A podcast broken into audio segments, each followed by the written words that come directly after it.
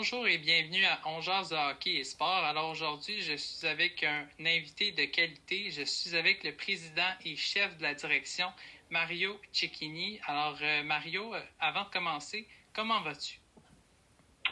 Très bien, Zachary. Toi-même? Oui, ça va très bien, merci. Alors, euh, en janvier 2020, tu as un nouveau poste avec les Alouettes. Alors, dis-moi, où étais-tu quand tu as su la nouvelle et qui t'a annoncé la merveilleuse nouvelle? Euh, écoute, ça s'est fait très rapidement. D'abord, euh, euh, j'ai le dimanche soir, exactement 5 janvier, j'ai reçu un appel de Gary Stern, qui était le nouveau propriétaire. Et là, je l'apprenais un peu en primaire parce que la, nouvelle de l'acquisition des Alouettes par M. Stern est sortie le 6 janvier. Donc, il y avait sa conférence de presse le lendemain matin. Et nous, on s'est donc donné rendez-vous pour le 7, le mardi matin. Et puis, euh, on a eu une très longue conversation et ça s'est réglé là.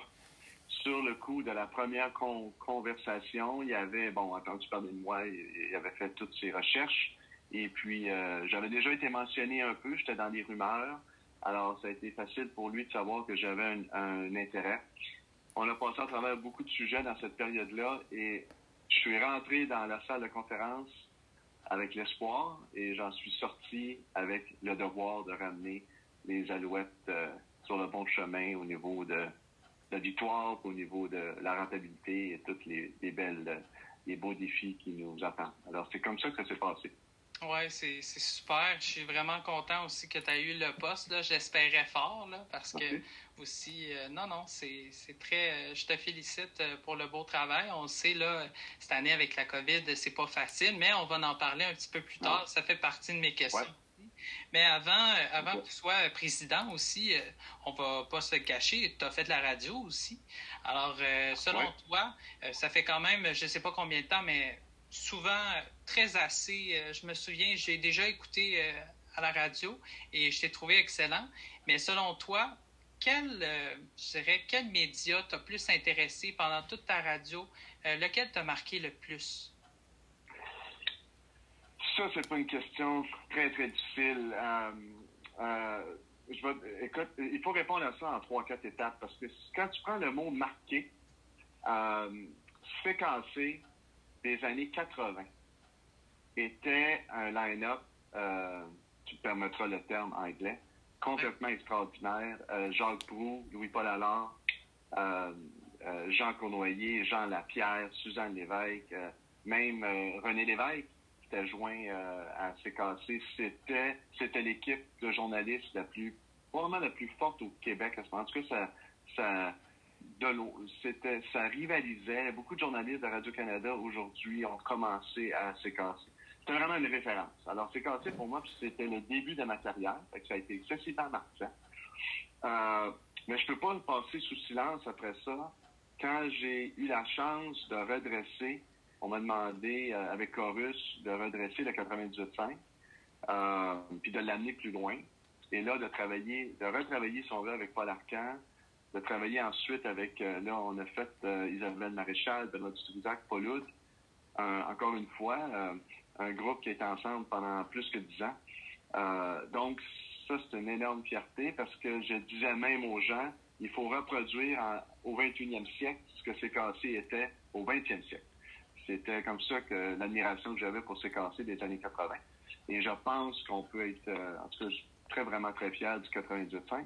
Puis on peut pas passer sous silence euh, CKC 730, où on a osé lancer une radio sportive francophone à Montréal, qui est devenue rentable avec le temps aussi. Cogeco a choisi après ça un autre chemin, c'est très respectable, mais on a eu le temps d'amener cette station-là là où elle, où elle devait être.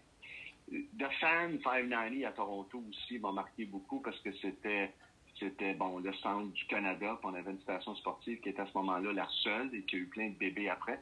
Fait que c'était un peu un c'est un honneur avec beaucoup euh, d'humilité que de, se retrouver des fois à l'origine de plusieurs projets. Euh, puis écoute, je peux, c'est sûr qu'il faut que je te parle de Rock Détente parce que dans les années 89, on a changé cité à Rock Détente. Euh, bon, c'était une innovation totale, les premiers à être un réseau complet, à avoir un marketing complet dans toutes les villes du Québec, euh, une image identique. Euh, c'était osé. Aujourd'hui, c'est normal, tu le vois partout. avec énergie, avec rouge. mais à l'époque, c'était nouveau. Puis il y avait beaucoup de résistance, comme tous les changements. Mais on était, on était très, très fiers. Ça a été la radio dominante des années 90 jusqu'au milieu des années, jusqu'à 2005. Fait qu'on était, qui est devenu aujourd'hui rouge. Alors, toute l'époque de télémédias puis de chorus, pour moi, c'est des souvenirs euh, inoubliables.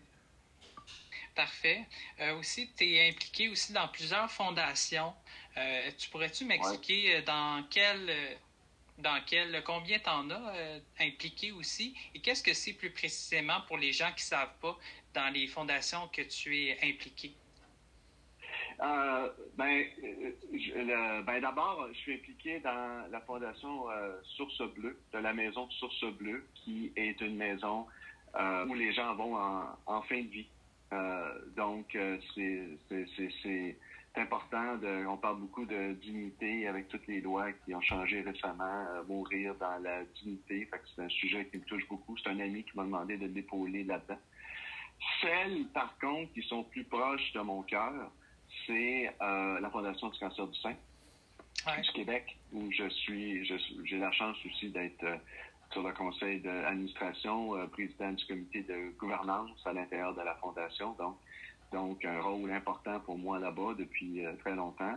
ça, ça vient directement du fait, et c'est lié à la fondation personnelle que j'ai avec ma femme, parce que ma femme est une survivante du cancer du sein depuis 2007. Euh, et c'est là, on cherchait à ce moment-là, en famille, pour impliquer nos filles aussi, une façon de redonner. Et euh, quand notre femme a été atteinte, euh, ça l'a ça simplement, ben voilà notre cause. Mm-hmm. C'est plus poser de questions. Alors, Daniel et moi, on a fondé les événements Victoire, où on a ramassé à date plus d'un million qu'on a remis à la Fondation du cancer du sein. Et suite à ça, la Fondation du cancer du sein ben, m'a dit, écoute, tu veux t'embarquer sur notre CA, quelque part en 2013. Et depuis ce temps-là, ben, je suis là. Puis euh, ça, c'est un CA que tant qu'ils vont vouloir euh, de moi, euh, je vais apporter mon apport parce que c'est des. Puis en plus, on commence à voir la lueur au bout du tunnel. On parle d'ici 20 ans, avec toute l'évolution de la technologie en médecine, la fameuse nanotechnologie aussi en médecine, de pouvoir vraiment dire on n'aurait plus besoin de fondation du cancer du sein parce que ça va se guérir très, très facilement euh, au point d'être éradiqué. Donc, ça, c'est l'espoir qui nous habite au moment euh, où on se parle. OK. ça, c'est intéressant. J'ai jamais su ça qu'à un moment donné, euh, au bout de 20 ans, il pourrait avoir une possibilité que ça se, ça se termine parce que du côté de mon père aussi, il a perdu sa mère, notamment à cause du cancer du sein. Mm. Alors, tant mieux si on trouve une solution pour ça. Euh, c'est ça. C'est ça le but euh, qu'on essaye aussi. Là. On souhaite ça à personne non plus. Alors, euh, en, 70, j'ai vu, parce que j'ai lu beaucoup sur toi, tu es un grand fan des Alouettes de Montréal. Tu allais même voir, corrige-moi si je me trompe, tu allais voir au stade olympique les Alouettes de Montréal. Et tu disais que avais de forts souvenirs des Alouettes. Comme j'existais pas en 70, euh, c'est quoi, tes plus beaux moments, euh, selon toi, des Alouettes de Montréal? Les plus beaux moments des Alouettes, des années 70, euh, c'était extraordinaire. D'abord, j'étais jeune. j'avais, j'ai commencé à aller au stade autour de 10 ans. Puis à cette époque-là, c'est différent aujourd'hui, j'imagine, mais c'est tout aller aux Alouettes, pour moi, c'était la journée au complet. C'est ce qu'on dit en anglais game day. Là. Tu te lèves le matin, tu mets ton chandail, et puis là, c'était l'autobus, parce qu'on arrivait là deux heures avant le match pour voir pratiquer les joueurs. Donc, déjà dans l'autobus avec les chums, on était sur une adrénaline, de prendre le métro, le long corridor qui t'amène à la porte du stade. Et là, finalement, quand tu arrives, là, tu vois le terrain, c'est magique. Euh, fait que ça, c'est les premiers souvenirs. C'est toute l'effervescence qu'il y avait autour. Puis, à cette époque-là, euh, tu allais voir les Alouettes au mois de juillet, un match de saison régulière. On est 50 000, 60 000, jusqu'à 68 000 dans, dans le stade. Ah Alors, il faut imaginer le stade plein, plein, plein. Euh, puis ce que je retenais le plus, ce que j'ai le plus aimé, ça avait quand même un contraste avec les autres sports, parce qu'à cette époque-là, euh, le forum pour les matchs des Canadiens, c'était. Il n'y avait pas de gens avec leur gilet des Canadiens, vraiment. Euh, c'était les complets, comme on disait. C'était les, les, boss qui étaient là, puis c'était une sortie. Puis au football, l'effervescence, tu fais les high-five avec les gens à côté de toi, même si tu les connais pas, quand il y a un beau jeu. Euh, il y a une énergie, il y a une passion. Tu es dans le match. Tu peux d'ailleurs, tu, tu, tu, connais le jeu, quand tu fais assez de bruit, peux déranger l'équipe adverse dans, dans, les signaux. Donc la foule participe activement au match. Euh, alors cette énergie-là, euh, cette atmosphère-là, avec 60, tu vois pas ça beaucoup ailleurs. Ça se compare à des spectacles de musique, ça se compare, c'est des fans finis souvent. Euh, les gens sont dans le match. Puis comme il y, a, des pauses, tu as un jeu, tu as une pause, tu as le temps de dire quel jeu on va faire, as le temps d'être dedans puis penser au match. Un peu comme au baseball. Tu sais, as le temps de dire, OK, là, on lance ça à droite, est-ce qu'on vole un but? Est-ce qu'on est qu'on est qu'on lui donne un but sur balle intentionnel? Tu as le temps avec de participer à la rencontre aussi. Fait que c'est tout ça, moi, qui vient me chercher plus les joueurs, plus, là, je pense, c'était une époque où on avait un corps arrière qui était québécois pendant quelques matchs, pendant quelques mm. saisons avec Jerry euh, J'avais mon idole qui était Junior Ayu à l'époque, euh, puis au stade, il mettait sa danse du feu parce que c'était un Hawaïen.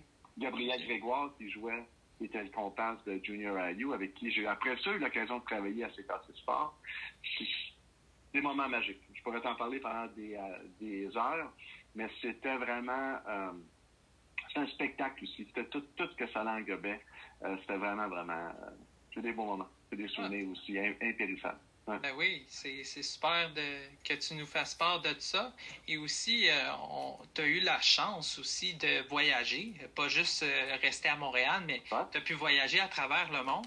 Dis-moi, qu'est-ce que ces voyages-là t'ont permis d'acquérir? Peut-être, est-ce que ça avait rapport aussi avec ton lien dans la présidentielle comme en ce moment où tu sièges? Euh, ce que, les voyages que ça je te dirais les voyages que ça apporte. Euh, moi, j'ai commencé à voyager plus tard aussi. J'ai pas voyagé beaucoup jeune. Alors, il y a une vision différente, mais définitivement, ça apporte, écoute, à la base, ça apporte une grande ouverture. D'abord, de, de voir, moi je suis un maniaque de l'Europe, alors de voir euh, euh, les différents styles de vie, les différentes réactions, vraiment tout ce qu'on dit, de les différentes cultures, comment les gens s'adaptent ou s'adaptent pas. Puis en ce moment, c'est intéressant de voir comment chaque pays réagit à la COVID aussi, comment les habitants euh, soit sont dociles, pour reprendre le mot préféré de Mme Guilbeault, ou, ou moins de voir comment ils réagissent à tout ça. Ça donne un regard différent sur l'immigration aussi, un regard plus éduqué, je pense. Euh, euh, pour ou contre, mais ce que je veux dire, là, que, euh, je ne fais pas de politique, mais ça te donne une vue sur plusieurs éléments. ça te donne aussi de te dire, OK, il n'y a pas juste une façon de faire. Même dans les événements sportifs, quand tu vas ailleurs, euh, c'est pas toujours de la même façon que les gens réagissent aussi ou se réunissent. Alors non, ça, euh, pour moi, c'est des énormes richesses. C'est sûr que c'est sûr que le plus beau, je retiens, dans le fond, quand t'aimes l'histoire aussi, mhm. qui est le lien avec l'Europe, moi, le pays, évidemment, le pays, tu ne seras pas surpris que je te dise que c'est l'Italie qui vient me toucher le plus. Euh, parce que toutes les fois que j'y vais, ben, j'ai l'impression qu'on a que tu marches dans les traces de l'histoire antique, là jusqu'à récemment, tout l'enjeu euh, de la Deuxième Guerre mondiale, le peuple, c'est quelque chose. Hein. C'est un peuple qui s'est fermé, qui s'est réouvert. C'est vraiment euh, très enrichissant. Très enrichissant. Oui, tout à fait raison. Et aussi au soccer, j'aime beaucoup euh, en Italie. C'est des très bons. il y a des très bons sports là-bas aussi. On ne pourra pas s'en cacher non plus là-dedans. Et aussi. Et comme ça, bon football. Oui, oui, c'est ça, au football. oui, le, exactement. Le football débute. Danny euh, Machucha, notre DG, est allé, euh, est allé coacher en Italie. Il a gagné le championnat là-bas aussi, d'ailleurs. Donc, euh, c'est, le football, tout ça, ça commence à, à, à se développer. Ça pousse partout, effectivement. Oui, puis en continuant à parler de football aussi, tu es un grand fan des Steelers, il paraît. Est-ce que ça fait longtemps que tu es un partisan des Steelers? depuis 1972. Euh, exactement, j'avais 8 ans. Et tu connais peut-être la Immaculate Reception de Franco Harris. c'est ce jeu-là qui est tellement marquant que quand tu arrives à Pittsburgh, quand tu vas à Pittsburgh, et tu es dans l'aéroport et tu t'en vas vers les voitures, les taxis, il y a une statue de Franco Harris qui, euh, qui, attrape le ballon. Donc, euh, on reproduit cette réception immaculée-là sur le dernier jeu du match. Ça, c'est un film de Hollywood. Là. Plus de temps au cadran, le ballon qui rebondit sur le casque ou sur l'épaulette d'un défenseur, diverge plus loin. Franco, ça donne un éclat parce que le jeu est beaucoup plus loin. Lui, c'est un coureur. Euh, attrape le ballon, il est à bonne place, court à gauche. Le long des lignes de côté, il n'y a personne. Et gagne le match, qui est le, match de division, le match de série. Euh, tu, verrais ça dans un film, tu dirais impossible. Alors, encore une fois, là, tu vois la foule, l'effervescence, c'est extraordinaire. c'est là que j'ai commencé à apprécier le football beaucoup, les Steelers ensuite. Euh, puis après ça, tout ce que les Steelers représentent. Aujourd'hui, je te dirais, les Steelers, euh, euh, quand je parle des Steelers, puis même maintenant que je suis dans le football, l'élément le plus inspirant qu'ils ont, c'est trois entraîneurs en 50 ans. C'est Chuck Noll, Coach Cower, Coach Tomlin, qui maintenant est à sa 17, 15e saison. Les, Steelers, ça fait 17 ans qu'ils n'ont pas eu une saison perdante. Euh, c'est une équipe qui a établi un standard. Euh, puis qui respecte, qui n'est jamais plus bas que ce standard-là. Alors, euh, non, c'est même au niveau du management, c'est très, très inspirant aussi. Donc, c'est une, équipe mythique. Une équipe mythique, tout simplement.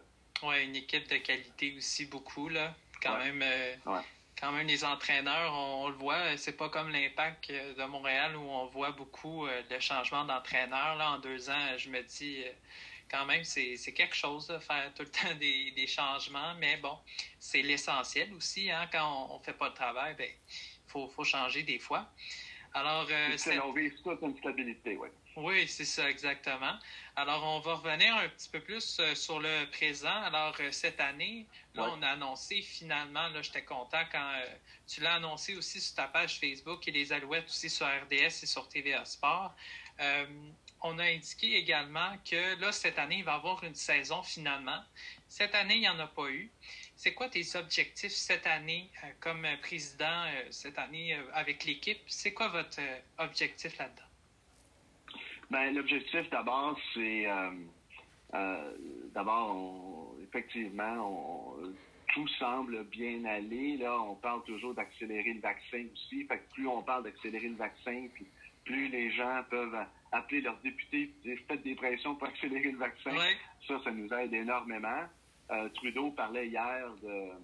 Euh, le premier ministre euh, Trudeau parlait cette semaine, je pense, de, de, qui veut là, 100% de la population vaccinée plus tard au mois de septembre, ce qui laisse sous-entendre qu'on va être à probablement 80% au mois de juillet, 90. Et là, ça veut aussi dire que les scientifiques disent qu'à partir de 50-60 d'une population qui est vaccinée, la contamination commence à baisser énormément pour presque devenir inexistante. Mm. C'est toutes des nouvelles qui sont encourageantes. Je veux juste dire aux gens, on n'est pas, on rêve pas en couleur lorsqu'on dit ça, parce qu'aujourd'hui, quand on se parle, on est le 7 janvier.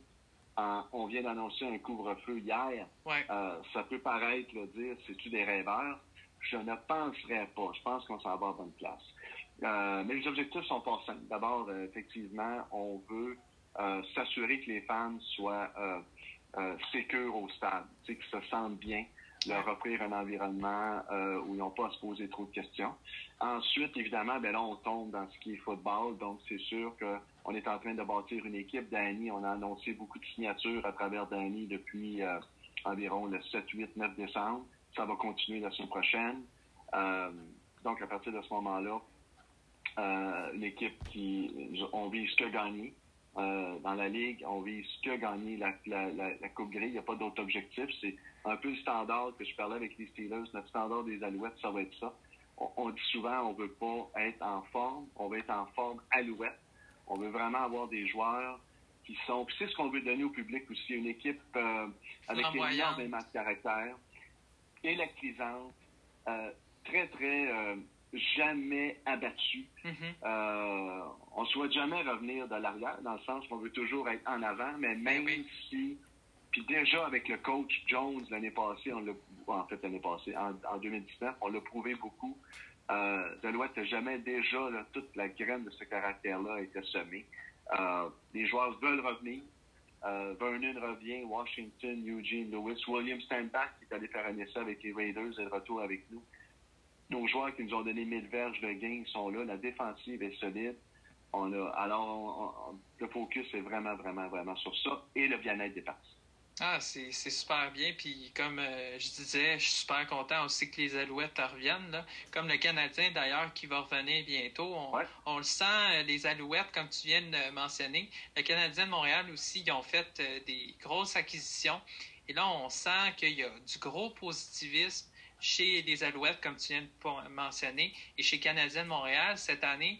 Et ça fait des années euh, qui ont, je dirais pas qui ont été vraiment mauvais, mais qui euh, étaient sous euh, les projecteurs euh, quand même. Les Canadiens, ils ont assez de la misère, là, mais cette année, on voit du positivisme. Chez les Alouettes aussi, j'ai trouvé ça aussi. On voit que du positif. C'est ça qui est le fun avec la pandémie, c'est qu'on s'ennuie du sport aussi. On est content. comme tu disais aussi, les fans, on a hâte de revenir. Moi, j'ai hâte de revenir voir les Alouettes parce que je suis un fan aussi, un grand fan des Alouettes depuis que je suis jeune, avec depuis l'âge de 10 ans, je dirais. Alors, c'est, c'est quand même euh, excellent là-dedans. Ah, mieux. effectivement, écoute, j'espère. Ce qu'on, ce qu'on va essayer de recréer, c'est la. Ce serait extraordinaire que les années 2020 jusqu'à 30, euh, tantôt on parlait des années 70 avec les Steelers, reproduisent la décennie 70 qu'on a vécu au Québec du côté sportif. Mm-hmm. C'était tout le monde était champion. C'était vraiment extraordinaire. Si on peut reproduire ça dans les dix euh, prochaines années, on va contribuer à amener beaucoup de sourires sur les visages euh, des Montréalais et des Québécois. Oui, c'est super. Et cette année, euh, quand la saison a été cancellée, en tant que président, ça fait pas longtemps que tu es là non plus, mais est-ce que c'est déstabilisant faire face à l'inconnu? Parce qu'on s'entend historiquement, il n'y a jamais eu de pandémie autant grande que ça. Est-ce que c'est déstabilisant? Euh, c'est un bon mot. C'est déstabilisant, c'est frustrant.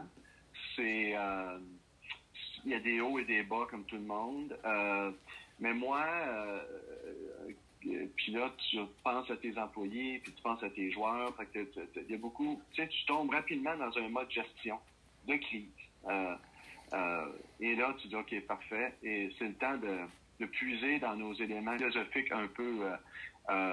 D'abord, la première. Tu sais, faut réaliser qu'est-ce qu'on a. Alors, on, l'a dit beaucoup. On a conservé notre santé. Il y a des gens qui ont été victimes. Je pense aux anges gardiens. Je pense aux politiciens. Euh, on y critique beaucoup les politiciens, mais je pense qu'il n'y a pas grand monde qui voudrait dans les souliers de M. Legault, de M. Dubé aujourd'hui, au moment où on se parle.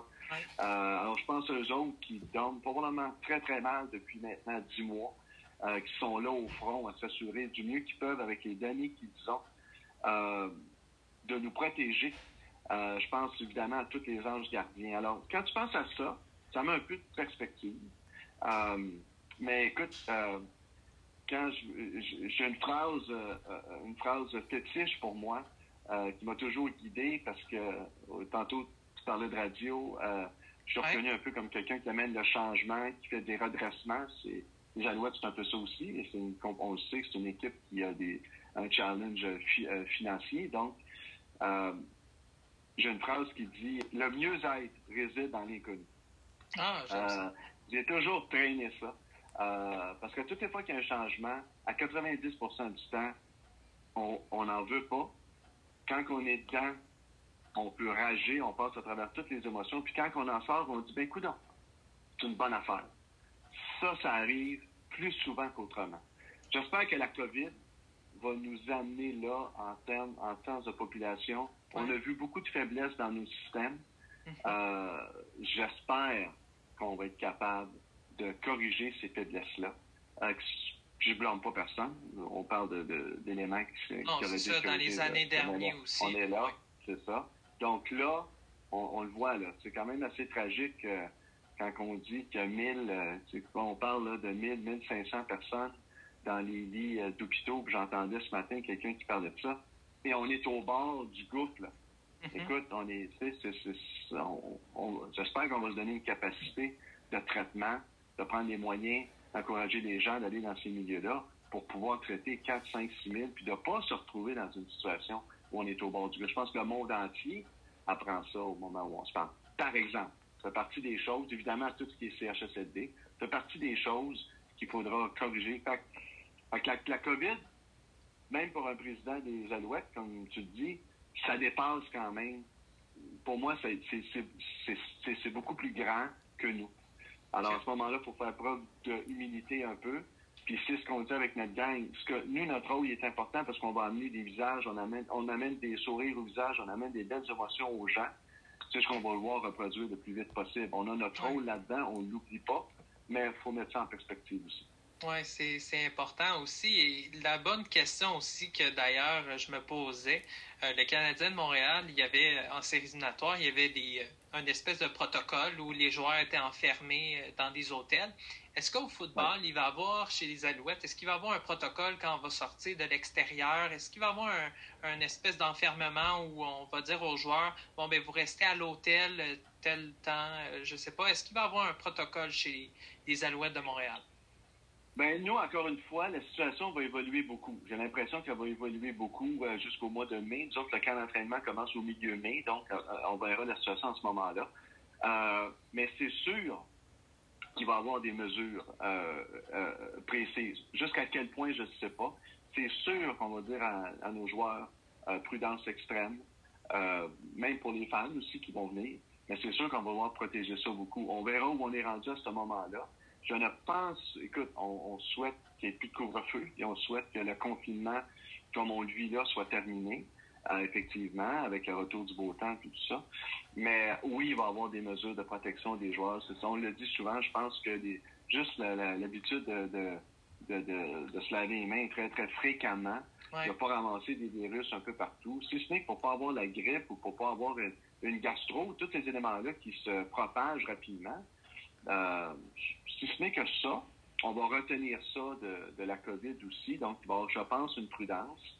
Euh, je ne crois, écoute, je ne souhaite pas qu'on soit enfermé, euh, mais c'est sûr qu'on va avoir des consignes, en tout cas de base, qui vont être importantes tant qu'on ne sera pas immunisé à 80-90% puis que là, il y aura une certaine sécurité. Ce que je souhaite, c'est que je ne veux pas enlever ou non plus le contact que les joueurs ont avec les spectateurs. C'est ça, je vais encourager ça beaucoup. Euh, je veux pas que les joueurs, euh, euh, notre corps arrière, on trouve toujours, on se lance le ballon. Vernon se lance le ballon, on trouve toujours un jeune dans les estrades assis où il se réchauffe avec lui ou avec elle, puis il lance le ballon. Ça, c'est le fun pour quelqu'un, pour un jeune de 10 ans. Là, ça marque à vie Ben oui, absolument.